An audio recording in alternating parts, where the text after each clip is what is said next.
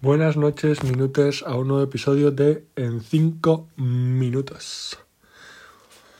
El podcast más cansado de la historia. Madre mía, estoy reventado. Y además, eh, no sé si me estoy resfriando porque tengo estornudos y, la nariz congestionada o simplemente ha llegado ya la primavera porque como estamos a 20 grados en Madrid y, y, y los árboles ya, los almendros ya han florecido, pues uno nunca sabe, la verdad. Pero bueno, como sabréis, porque he dado la tabarra durante mucho tiempo, hoy ha sido el segundo día de clase. Ha ido mejor que el primero, yo creo, porque he preguntado y a una persona se le ha escapado, pero lo ha dicho como es. El primer día eh, evalué la clase mal, pero ahora hoy ha estado mucho mejor. Yo creo que em, no quería decirlo, pero bueno, si ha sido, ha sido un sincericidio, a mí me da igual, me parece correcto. Es importante tener feedback para manejar. Y teniendo en cuenta que la primera clase fue un coñazo de instalar programas, pues no me extraña. En fin, ha ido bien. Sigo este cambio de rutinas, me sigue produciendo un cansancio horrible. Em, em, he necesitado una siesta y descansar bien y tomármelo con calma, porque la verdad que las cosas están eh, apretaditas. Em, nada, la clase ha ido muy bien, eh, me he desesperado un poco con los ordenadores que no funcionan. El equipamiento, señores, hay que tenerlo mm, al día. Entonces no me vengáis con una carraca a mm, una clase de inteligencia artificial porque todo va a ser sangre, sudor y lágrimas. Pero bueno, yo creo que casi todos se han enterado bastante bien, que todo ha ido bastante bien, que todo ha ido bastante suave, que creo que hasta les ha gustado.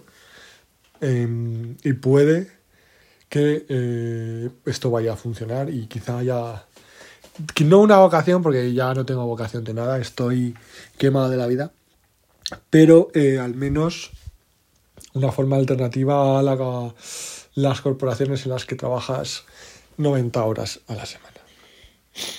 Pues nada eh, me he moderado mucho no he ido al gimnasio hoy ya sé que había prometido que mm, iba a empezar ahí cinco días a la semana en lugar de cuatro, pero aquí hay que recular. Hay que recular porque hay que saber cuándo dar un paso hacia atrás para dar dos hacia adelante. Entonces, cuando me haya acostumbrado a esta nueva rutina, em, pues empezaremos la del gimnasio.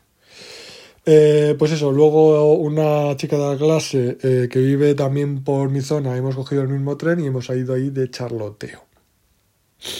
Todo muy bien, la verdad. Eh, creo que esta vez sí se ha grabado la clase porque me ha llegado un correo diciendo que se estaba procesando. Y mm, no sé, estoy animado. Yo creo que quiero aprovechar eh, que todavía estoy enamorado de, esta nueva situación para, pues, sobre todo porque es verdad. A ver, mm, no estoy copia, fusilando el material de otra gente, estoy dándole, en general añadiendo alguna cosilla y quitar, ¿verdad?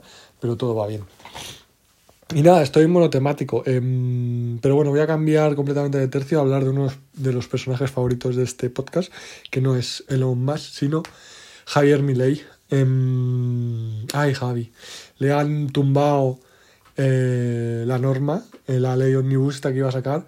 Por lo visto no me he enterado bien, porque como todas las, la- eh, las noticias tienen 50 millones de cookies y de preguntas y de pagos y de tal, pues no la ha ido. Pero creo que ha ido intentando aprobarla artículo por artículo y ha empezado a perder eh, votaciones y, y la ha echado para atrás. ¿Qué quiero decir? Pues em, con todo el cariño que tenga Argentina, que ojalá por mí volviera a ser eh, potencia mundial, em, como comenté en otro episodio, y creo que el tiempo me está dando la razón, por muy racional, por muy buen político, eh, bueno, político no, por muy buen economista que entiende la economía, mi ley, vivimos en una sociedad y sociedad social. Entonces, si tienes a la gente en contra, tienes un partido que es hiperminoritario, pues te van a pasar estas cosas. Entonces hay que ceder y hay que explicar muy bien y pedagogía, pedagogía, pedagogía. Entonces, pues claro, ese es el problema de haberse posicionado tan fuertemente mi ley en casi todo, tener una opinión tan fuerte, pues que ahora que si recula, pues va a parecer, le van a acusar de zurdo, de izquierdista y de comunista. De hecho, me hizo mucha gracia porque ya vi un vídeo hace ya, pues a la, a la semana en la que ya lo habían elegido, ya había vídeos en YouTube de mi ley nos ha engañado, es un zurdo, es un comunista. Vivimos tiempos interesantes. ¿Qué os parece?